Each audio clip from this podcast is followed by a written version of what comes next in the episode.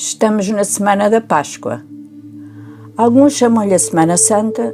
Amanhã, quinta-feira, vamos sentar-nos com Jesus e os seus discípulos numa sala preparada com todos os pormenores para uma linda ceia pascal. Suponho que nos anos anteriores Jesus celebrou-a com a família, com os amigos e discípulos, mas nesta ele disse que queria muito comer com eles. Havia instruções, partilha, conselhos e experiências que só podiam ser vividas com aqueles homens que tinham andado com ele três anos.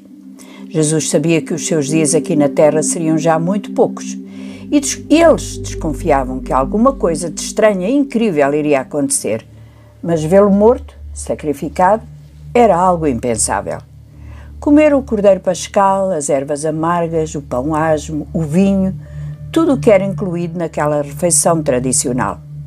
Lembraram com certeza que antes tinham sido cativos no Egito e que, por um livramento milagroso, Deus os tirara de lá para trazê-los à terra que tinha prometido a Abraão, o pai da nação. Mas antes, Jesus ensina-os quem é o maior deles. Era uma discussão recorrente e ele vai pôr um ponto final na mesma.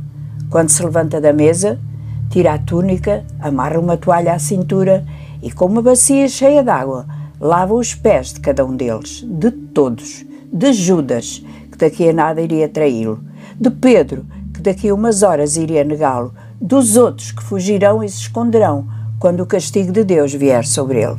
E diz-lhes nesse ato que o maior deveria lavar os pés dos outros, pois não havia ninguém maior que ele, mas também não havia ninguém que se humilhasse tanto como ele. No final da ceia, pegou em pão e em vinho e disse-lhes algo surpreendente e até repugnante para os seus ouvidos de bons judeus: Bebei este vinho, isto é o meu sangue que é derramado por vós. Tudo naquela ceia está carregado de mistério, de destino, de propósito. Saem já à noite para o jardim depois de Cristo ter orado por eles, pelos que iriam crer nele através da sua mensagem.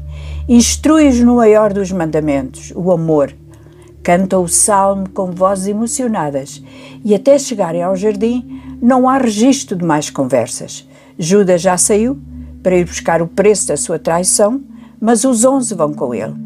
Nessa quinta-feira começa a agonia, a dor, o desamparo que custou a tua e a minha salvação. Nenhum discípulo o acompanha na sua oração final. Estão cansados de tanta emoção e adormecem. São acordados pelo ruído de passos, de vozes. A tensão sobe no jardim. Há um grupo enorme de homens armados que avançam para Cristo e na frente vem Judas.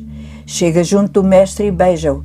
Ah, quantas vezes terá beijado Jesus, mas agora esse beijo é o sinal para que os soldados o prendam sem haver qualquer engano. E Jesus é levado e os discípulos desaparecem. Daqui a nada é sexta-feira ele será levado até ao Calvário, carregando um madeiro pesado. Não entendo o mistério da encarnação, mas ainda fico mais abismada diante do mistério da substituição, o justo pelos injustos, para levar-nos a Deus.